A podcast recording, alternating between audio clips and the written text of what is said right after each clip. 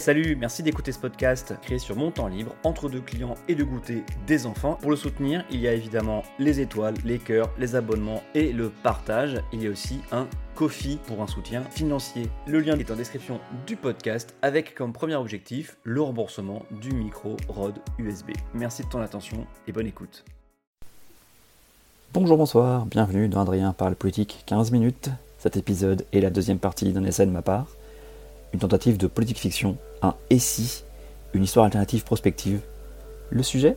Imaginons que le Rassemblement national et Marine Le Pen accusent le gouvernement et Macron de truquer l'élection présidentielle, de voler leur vote, de frauder. Qu'est-ce que ça pourrait donner? Résumé de l'épisode précédent. Après une campagne présidentielle marquée par les soupçons de fraude en PACA pour le régional et la présidentielle, Emmanuel Macron gagne l'élection présidentielle avec 56% des voix et 35% d'abstention. Nous étions arrêtés au soir du 8 mai 2022 et du second tour. Je vous laisse pour le deuxième et dernier épisode du vol de la présidentielle 2022.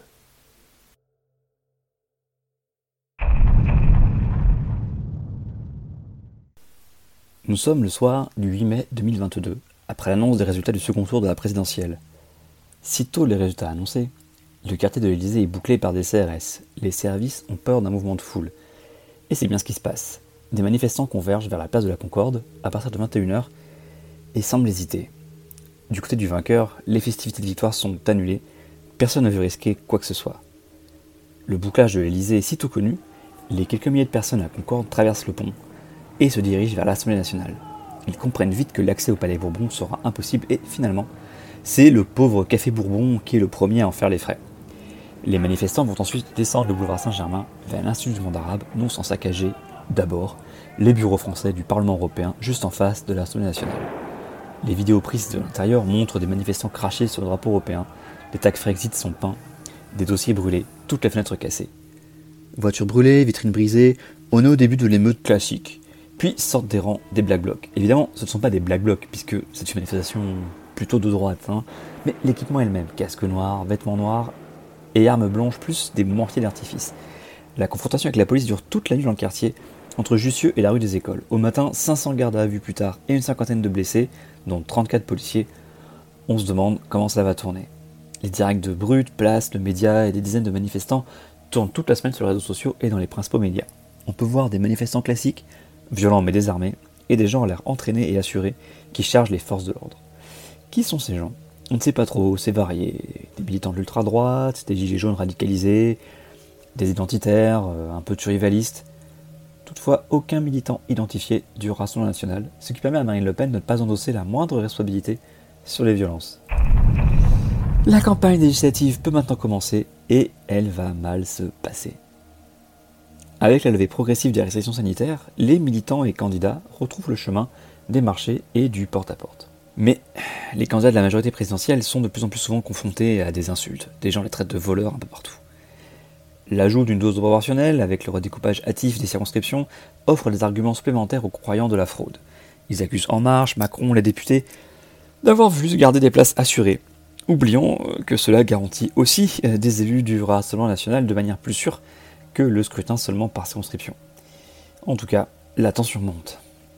En Marche découvre, redécouvre, son statut de parti solitaire avec des oppositions à droite et à gauche.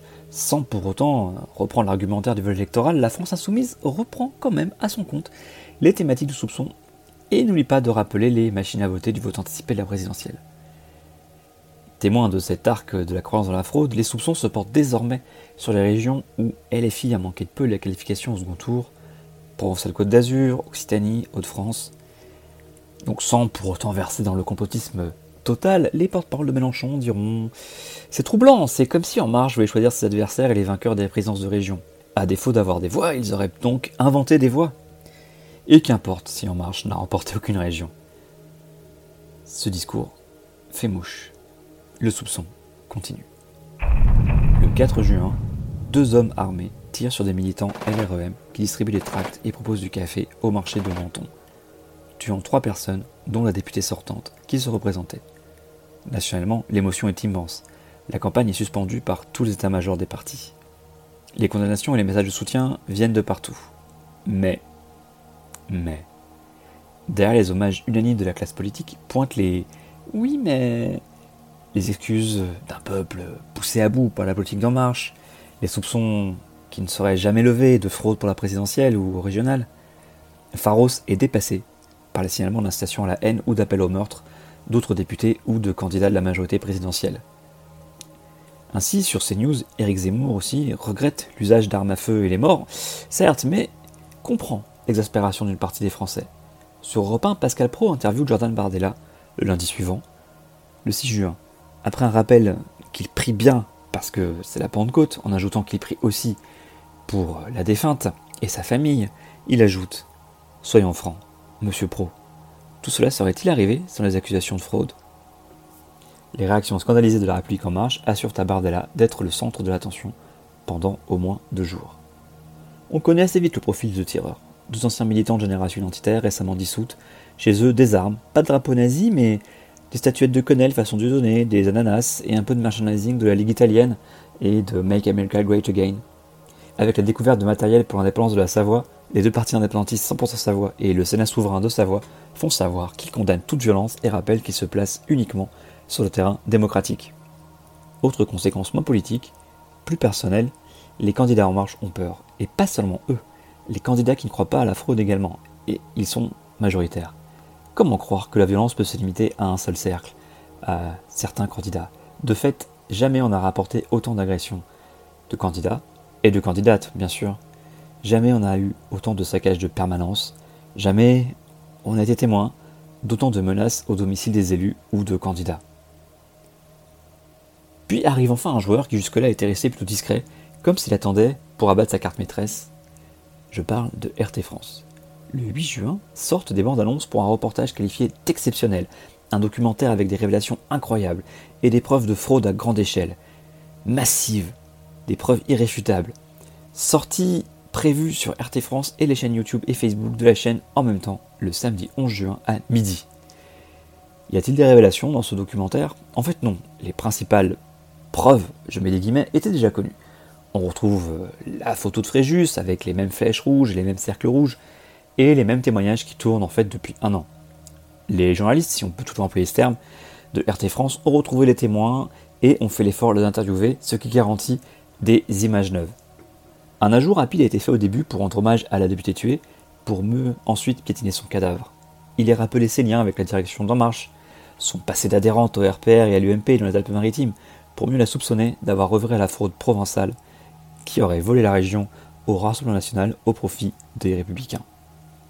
Dans ce documentaire, toujours, le parallèle est fait avec les élections truquées des États-Unis, qui ont volé la présidence à Trump, les élections truquées en Ukraine, mais pas en Crimée, pas du tout, et les élections truquées en Moldavie ou dans les pays baltes. Des militants de ces pays mettent en garde les Français sur le vol des élections qui les privent de la vraie démocratie. Le documentaire se conclut sur des mises en garde pour les élections législatives. Le succès est au rendez-vous et les partages se comptent en millions. Nous sommes désormais le 19 juin, jour du premier tour.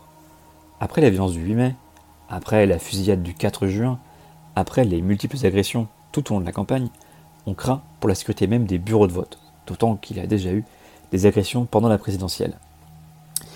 Les missions sentinelles sont redirigées pour protéger le scrutin de manière aléatoire, les visites de police sont renforcées. Tout ça n'empêche pas des agressions d'assesseurs dans la journée, des violences contre les fonctionnaires dans les bureaux de vote, des urnes volées, voire détruites. À midi seulement, on recense 22 agressions.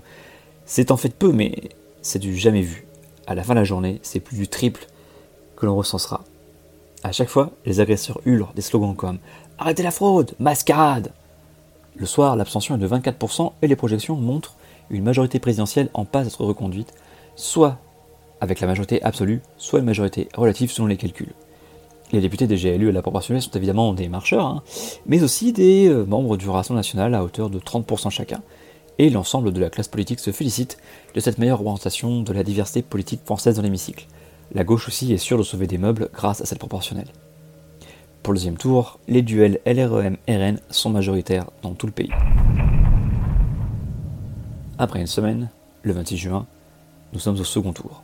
Outre la campagne électorale et la première fête de la musique quasi normale depuis deux ans, Cette semaine a été marquée par le cri d'alarme des maires, on manque d'assesseurs, les gens ont peur. Les agressions du premier tour sont dans toutes les mémoires, personne ne veut risquer sa vie ou juste se faire frapper parce qu'il tient une urne.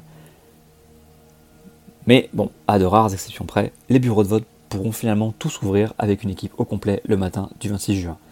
Finalement, les militants ont répondu présent. Mais, hélas pour eux, de multiples agressions remontent tout au long de la journée. Il y a même plus que pour le premier tour. Des blessés sont à déplorer parmi les assesseurs et les fonctionnaires, des bureaux de vote doivent être fermés, des arrestations ont lieu.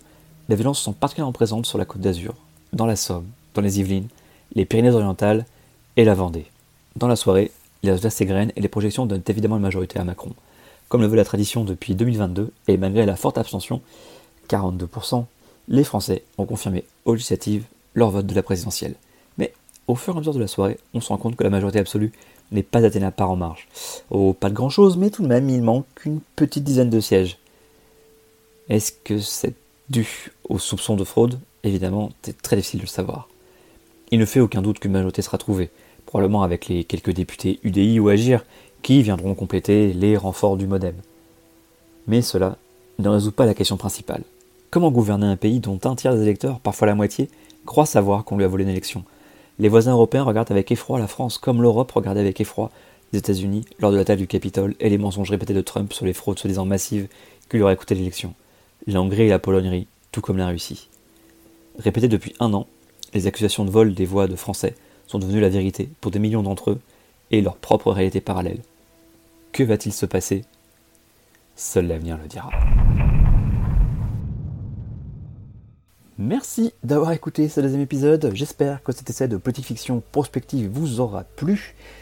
Pensez à vous abonner à ce podcast, que vous soyez sur Spotify, Apple Podcast, Deezer ou autre. Hein. Pensez à le partager à vos amis. N'hésitez pas non plus à mettre 5 étoiles ou à me retrouver sur Twitter, A-D-S-A-U-M. Merci à la BBC pour ses bruitages issus de son fonds gratuit et libre d'accès. Les musiques sont de Burn Records et Cryo Chamber. Merci à eux. À la semaine prochaine pour un épisode plus classique.